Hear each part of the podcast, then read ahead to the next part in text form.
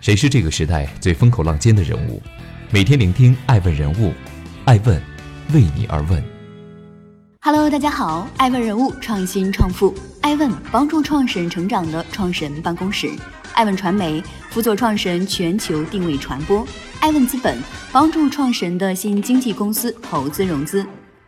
欢迎大家的守候，今天我们来聊一聊爱问李福成卖牛卖楼卖墓地。燕郊大王把自己卖进去了，他来了，他来了，他带着肥牛来了。关于李福成的传说实在是多，中国牛王、燕郊首富，儿子涉黑，孙子惨死。近日，李福成再次成为话题风云人物。不幸的是，这一次他涉嫌违法。二零一九年九月九日，河北省税务局对外表示，福成集团涉税案正在由河北省纪委牵头调查。暂时不方便对外透露详细信息。目前，其全部股权处于被公安机关冻结状态。十日下午，福成股份发布澄清公告，经向公司实际控制人核实，目前从事房地产开发业务的相关关联方牵涉税务经济类案件，正在配合调查。目前案件尚未有进一步的结论。福成集团、福成房地产、联福地产的法定代表人李福成目前正常履行相关职务。李福成为公司的实际控制人之一，目前未在公司担任法定代表人、董事、监事、高级管理人员等职务。实际上，业内流传福成地产遭到税务调查已久。早在2019年3月，网上就有消息称，福成集团被查，财务总监于红、房地产总经理陈晶晶等多名高管被带走。还有网友爆料称，是因为福成地产逃税漏税。而且金额不小。二零一九年已过一大半，这短短的几个月，竟成了最适合首富们扎堆出事的黄金时间段。前有债台高筑的昔日浙江女首富周晓光，后紧跟着涉嫌违法沦为老赖的李福成。在印象中，他始终方脸寸头，眼角下搭，胸前别着一朵礼花。坐拥亿万身家，却从不失那份质朴，一如当年那个放牛娃。欢迎继续聆听《守候》，爱问人物，创新创富，追踪热点动态，挖掘创富故事。爱问每日人物带您探索商业新知。养牛养到殡葬场，人生的前三十年，李福成基本只干过两件事：养牛、产油。小学还没毕业，只读了三年书就辍学回家放牛。全民大生产的时代。二十岁的李福成进入当地的生产队油坊，整日产油。离开油坊后，三十多岁的李福成决心创业。他操持起旧有的产油手艺，卖起了小磨香油。他卖的香油质量好，不掺假，得到县里人的一致好评。很快就做到了全县垄断的地步。李福成的钱包圆圆鼓鼓，他盘算着自己所懂的全部技能，心里痒痒的。一九八三年，三十七岁的李福成响应时代号召，再次创业。凭借年幼时的放牛经验，李福成贷款五千元买了七头牛，三河市兴农庄养牛场正式成立了。对李福成来说，养牛可谓驾轻就熟，并且他创新式的用香油产出的麻酱渣拿来喂牛。出栏时，兴农庄养牛场的每一头牛平均体重都能达到一千五百斤左右。牛生钱，钱又生牛。一九九四年，李福成被农业部授予全国养牛冠军的称号。很快，潜心干事、踏实为人的养牛状元生意越做越大。到一九九六年底，李福成的固定资产达到五千万元，出栏肉牛三点二万头，存栏八千头，被称为中国牛王。一九九六年，李福成组建河北三河福成养牛集团总公司。两年后，又正式组建三河福成五丰食品有限公司，他本人出任副董事长兼总经理，并用自己的名字经国家商标局注册福成商标。至此，除了卖油养牛，李福成继续扩张着自己的业务板块，屠宰场、酒厂、餐饮业等等。二零零一年，河北省人民政府授予李福成优秀企业家称号，领奖当天。李福成那张长着下垂眼的质朴的脸，挂着温和又谦逊的笑容。质朴并不代表容易满足，温和也不代表没有野心。二零零二年，五十六岁的李福成早已衣锦还乡，但始终不忘把事业做大做强的初心，仍壮志满出。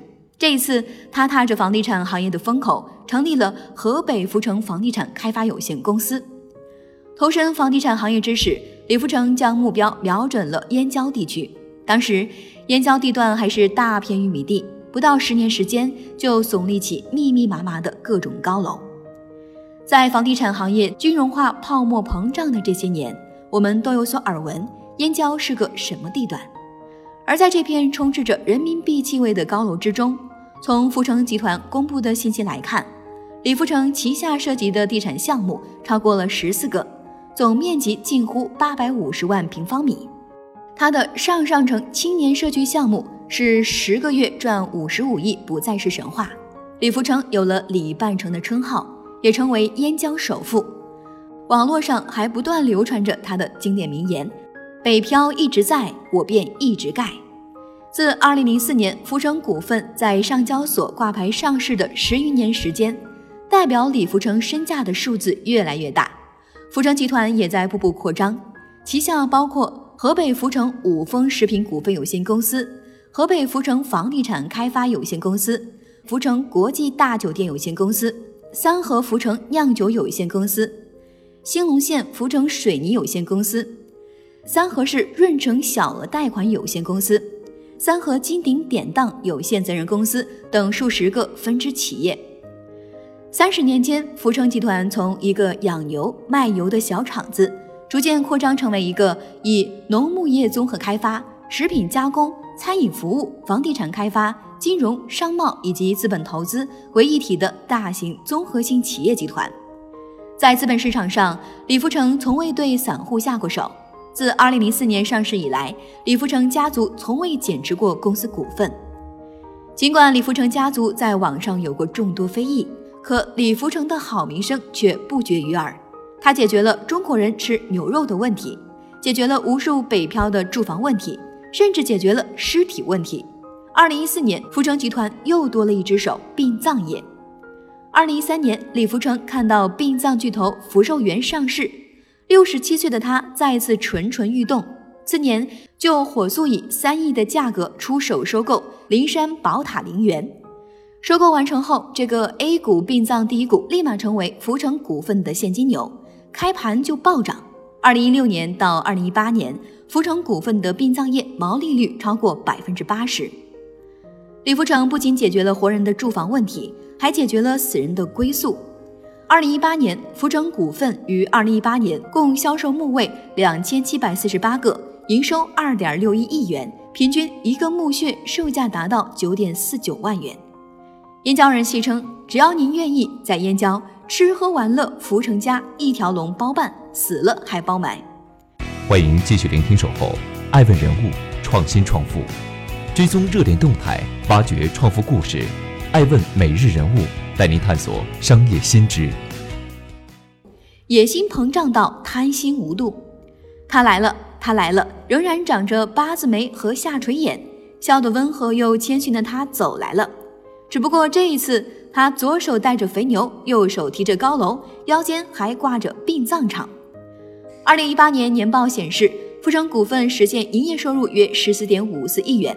同上年同期增长百分之六点八五，归属于上市公司股份的净利润约为一点六亿元，比上年同期增长百分之二点四五。归属于上市公司股份的扣除非经常性损益的净利润约为一点五八亿元，比上年同期增长百分之七点八。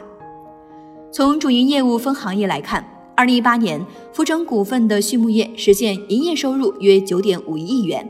比上年同期增长百分之十三点六九，毛利率为百分之十三点五七。